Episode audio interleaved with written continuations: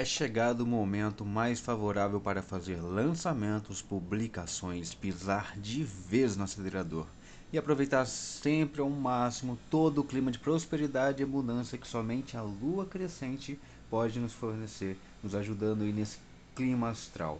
Fica comigo até o final desse episódio para a gente desmistificar toda a lua crescente e a lua em um todo. Assim como eu expliquei aqui nos outros episódios, temos quatro fases da Lua.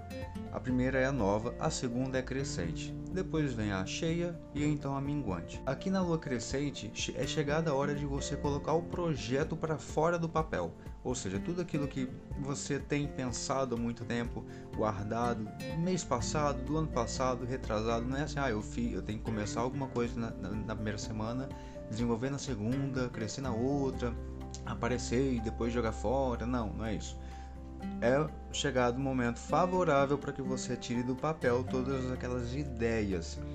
E somando a posição da Lua com as outras posições planetárias, ele é muito favorável para umas questões de desejos pessoais.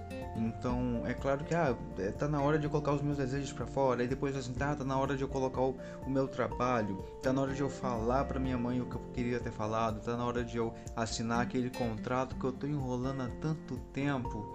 Não, agora vai. É chegado o momento favorável dos astros para que isso aconteça.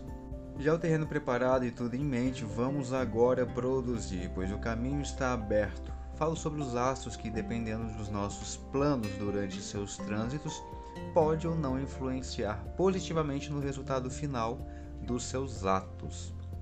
Estamos em um período de expansão de energias, tanto para o bom quanto para o ruim, pois tudo depende da nossa vibração.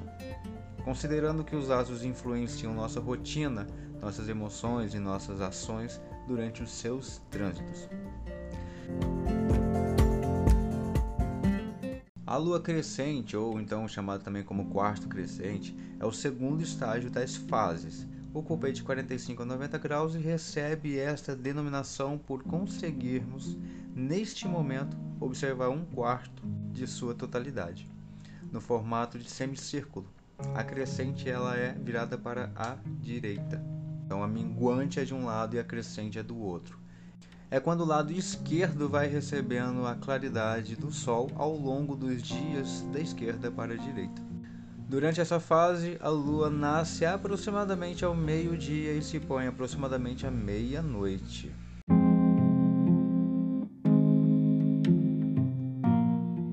Essa fase tem uma forte energia proativa. Aqui nós falamos muito sobre iniciativas e resultados rápidos, velocidade. No dinheiro e carreira, é um perfil favorável a acordos, negociações e até pedidos de um aumento salarial.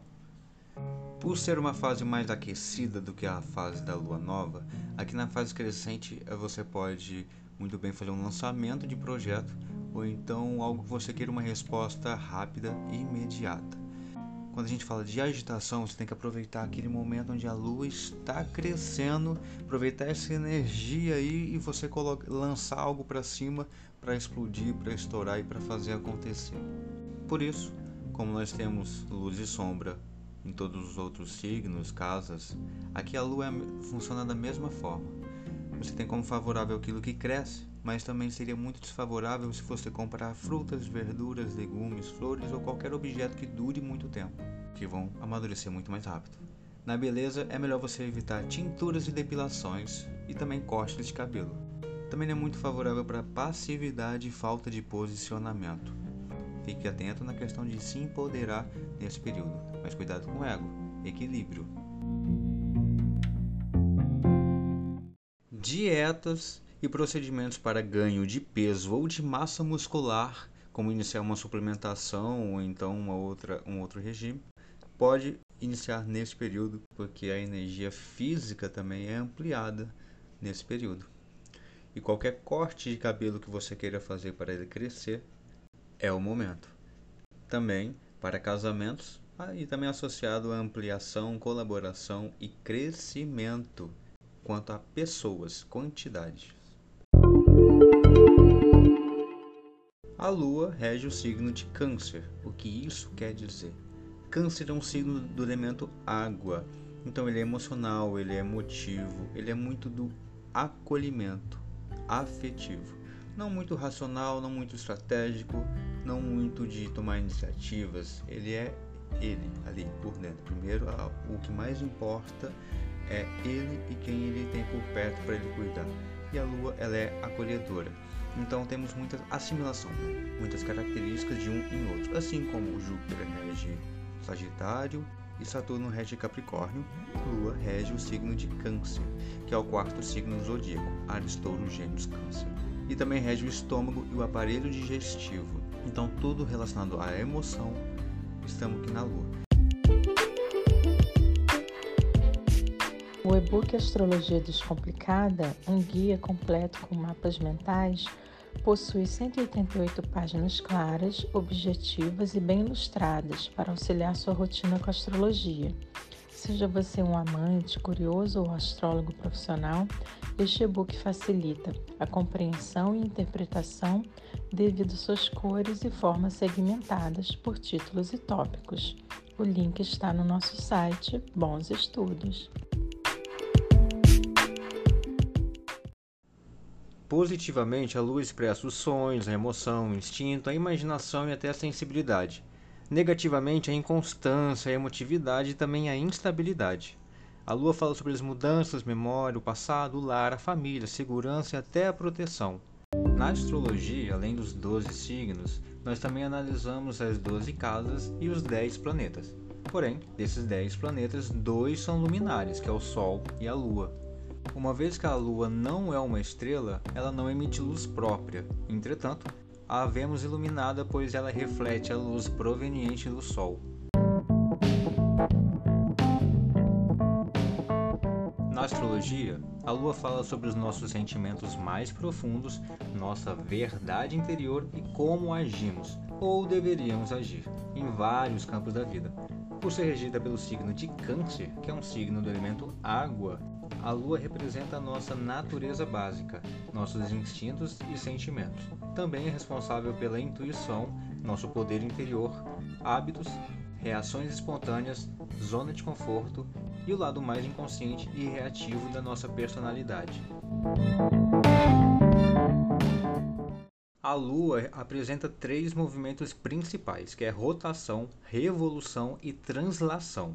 Vamos lá. A rotação é quando ela está girando em torno do seu próprio eixo.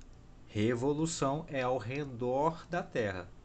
E translação é ao redor do Sol junto com a Terra. Ou seja, rotação, revolução, translação.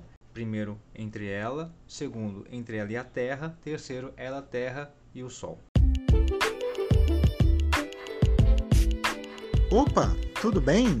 Eu venho te lembrar que você também pode fazer parte deste podcast. Nós temos um grupo no Telegram para debates, sugestões de pautas, previsões astrológicas, tiragem de cartas e muito mais. Ainda enviamos e-mails exclusivos com interpretação de aspectos e posições do seu mapa astral. Veja as vantagens que você pode ter em mentorolístico.com/astrologia descomplicada.